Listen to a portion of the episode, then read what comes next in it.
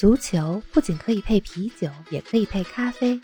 足球不只是感性欢呼，也有理性分析。足球不只有皇马、巴萨、梅西、C 罗，也有不为人知但值得歌颂的球队和球员。足球不只是九十分钟的体育比赛，可以贯通世间万象，纵横五洲四海。足球小世界，世界大球场，一杯咖啡的时间，陪你聊足球，但不止于足球。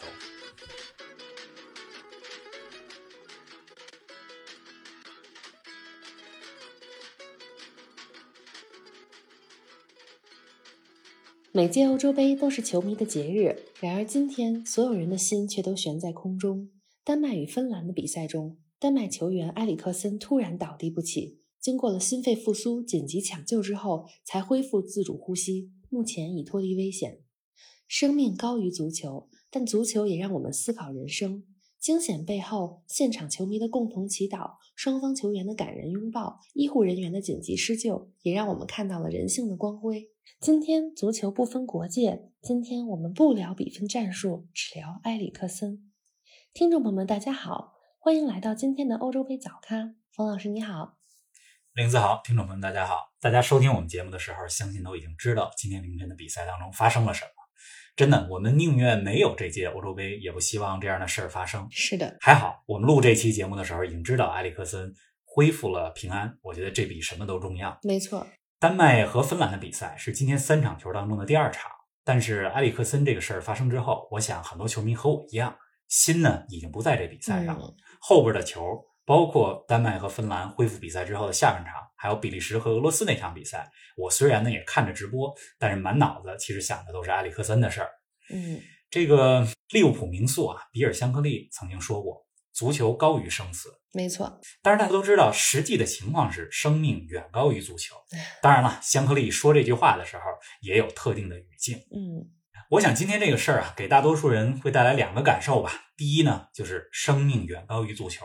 足球呢，归根到底只是一场游戏。是的，这第二呢，就是我们其实也更加意识到足球的意义所在，就它能够打破国界，让我们看到人性的所在。包括今天有很多感人的镜头，丹麦和芬兰球迷一块儿为阿里克森祈福等等。我觉得足球它是激发人们去思考人生的，这可能也是足球意义所在吧。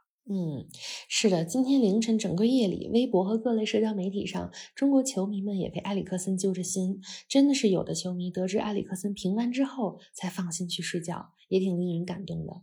是的，我其实也挺想跟球迷们分享分享我在这个事儿当中的心理变化的。嗯，跟大家说说，丹麦和芬兰的这场比赛啊，是 B 组的第一场比赛，丹麦主场作战，势在必得。芬兰呢是欧洲杯的新军，整个的上半场，丹麦占据着优势。但是，一直迟迟打不开局面。埃里克森呢？他是丹麦的进攻核心，一直在场上，在前场制造着机会。这比赛的意外啊，发生在第四十三分钟。当时，埃里克森在丹麦进攻的左边路接球，但是他接球之前啊，在没有发生任何身体对抗、没有受伤的情况下，身体就开始往前倾，有倒在了地上，而且一动不动。嗯，这裁判呢，就马上叫停了比赛。丹麦的球员也马上都围了过来，好在是这个主裁判英格兰裁判安东尼泰勒及时招呼着急救队的队员赶紧赶过来。反正看到那个场面以后，大家第一反应就是情况不妙。是的，越是这种完全没有征兆、没有冲撞的情况下突然的倒下，像你说身体直接往前倾，越是让人担心。是，当时我脑海里第一个想到的就是维维安福。嗯，在二零零三年的联合会杯的比赛当中，当时也是在六月。如果没记错的话，是六月二十六号，喀麦隆与哥伦比亚的那场比赛当中，喀麦隆球员维约安福在中圈附近突然倒地不起，啊，结果就当场猝死。哎呀，那时候我只有十几岁，看了那场比赛直播，那是我第一次知道猝死是怎么回事甚至第一次听说这个词儿。今天埃里克森这个情况和维安福的情形呢，其实也有点像。确实，我真的不想往那个方向去想。看比赛的时候，我知道电视台的解说员、评论员，因为我看的是国外的转播嘛，他们没有提维维安福这个事儿。但我觉得他们并不是因为没想到，而是不想这两个事儿。对，不想联系在一块儿去，不希望埃里克森有事儿。嗯，这埃里克森倒在地上一动不动的这镜头啊，这太吓人了。是啊，这医疗队进来以后，你可以看到有人就开始做人工呼吸、心肺复苏。我不是专门学医的啊，但是我觉得这个操作好像叫 AED 是吧？嗯玲子应该这个有医学背景，比我更了解。嗯是的，嗯然后这时候呢，丹麦球员就都围了过来，围成了一圈儿，相当于形成了一个人墙，把嗯埃里克森围住。这样观众还有电视转播就不会看到心肺复苏的这个过程，是因为看到了也会非常难受。没错，但是你从丹麦球员这表情就能看出来，很多球员都已经接近心理崩溃了，大家不知道会发生什么。嗯接下来的十几分钟也是最揪心的时刻。这欧足联呢也宣布说比赛中断，先不进行。是埃里克森的家人也从看台上嗯下到这个球场来了。那又过了一会儿，大家看到说，埃里克森在专业医疗设备的保驾护航之下被抬出了场。嗯这个时候呢，有记者捕捉到了一个镜头，就是埃里克森躺在床上，睁开眼睛，左手摸额头的这个照片儿啊就传出来了。是从这照片呢，大家似乎能判断到说，好像已经恢复了意识。这时候我看现场球迷也开始鼓掌，嗯，似乎现场气氛也不是那么凝重了。嗯也许是丹麦球员知道了说情况好转，给了现场观众一些信号，积极的信号。那之后呢，就是等着欧足联的官方消息啊。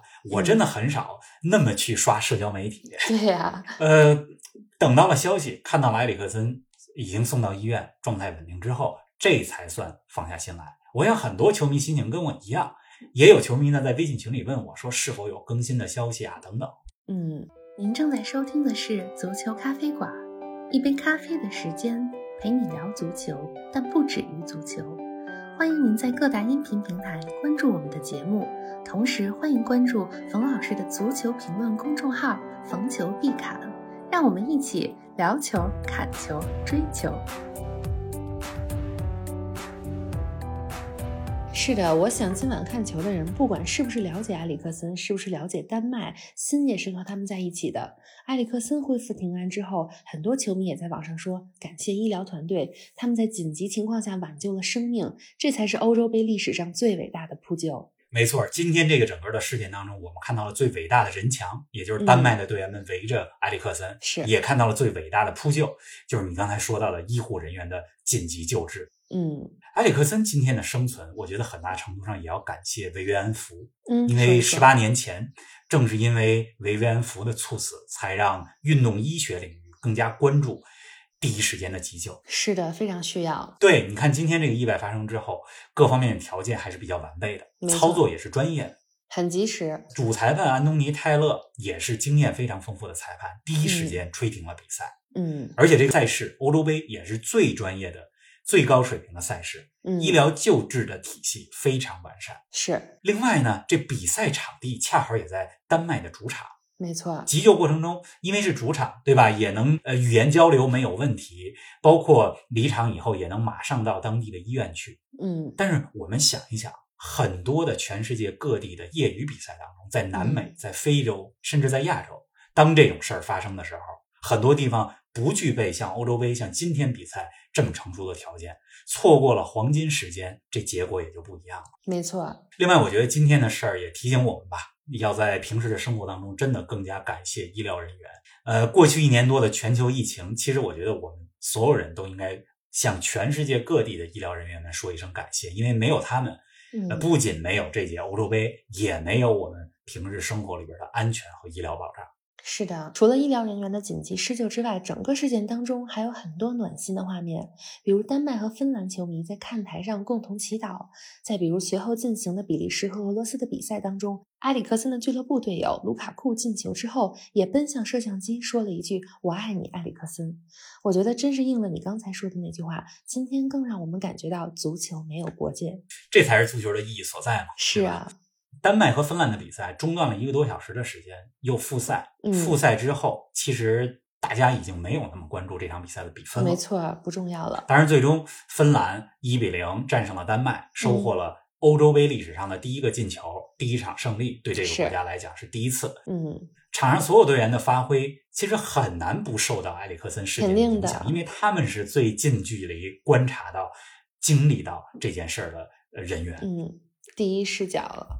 没错，尤其是丹麦队这边，舒梅切尔的扑救失误，对吧，造成了芬兰的那个进球。嗯、同时，丹麦其实也获得了一个点球的机会，赫伊别尔没有把这个球打进。我觉得多多少少受到呃埃里克森事件的影响。是的，我觉得很多年之后，当我们回忆起这场比赛的时候，我们一定会回忆起说这件事儿发生之后，两国球员、两国球迷一块儿为埃里克森祈祷的这些画面。可能不会记得一比零这个比分，甚至不会记得谁赢了，但是那些暖心的画面，我们一定会记得。是的，这个足球啊，有胜负，有仇恨，但是在生命面前，我觉得大家还是可以团结起来，有人性的光辉的。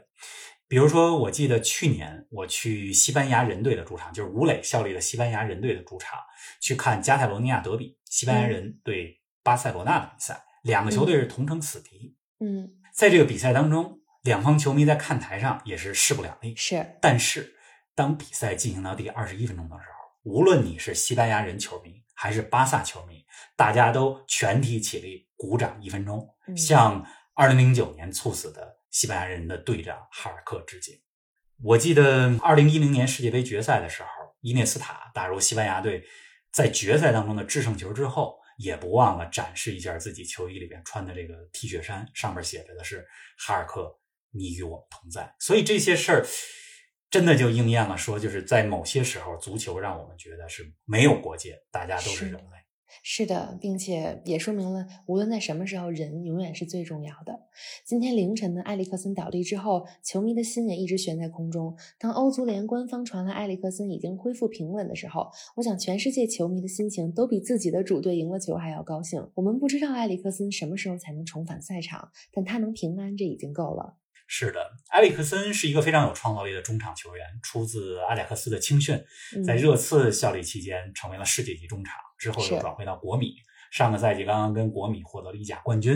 嗯，呃，另外呢，他也是一个挺有个性的球员，对吧？以特别高昂的价格转回到国米之后，也一度因为不能适应国米的体系，呃，而被边缘化。嗯，但是上赛季下半阶段哈，表现越来越好。我印象最深的是今年年初意大利杯的四分之一决赛当中。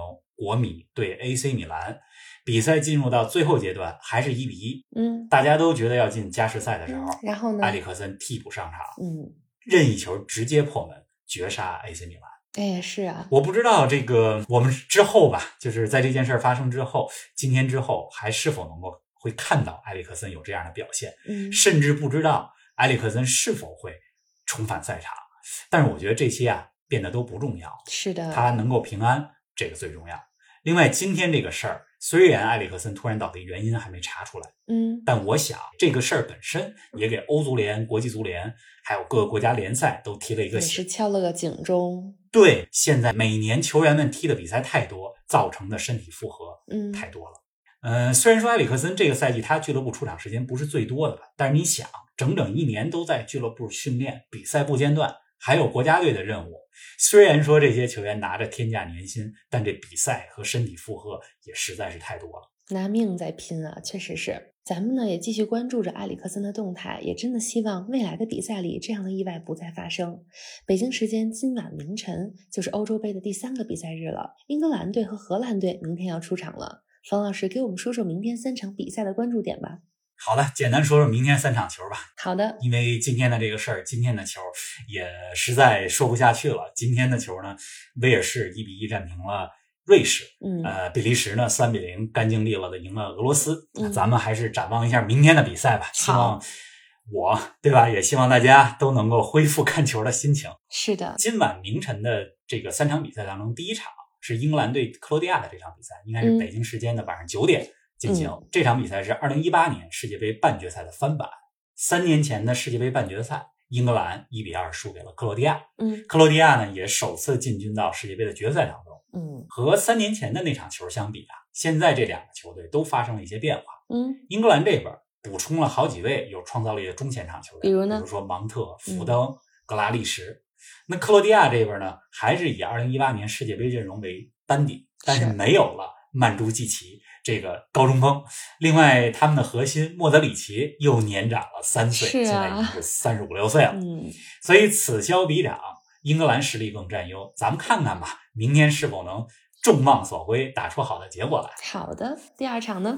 另外，第二场球，奥地利对北马其顿这两个队呢，其实，在二十四支球队里实力都一般，尤其是北马其顿是欧洲杯新军。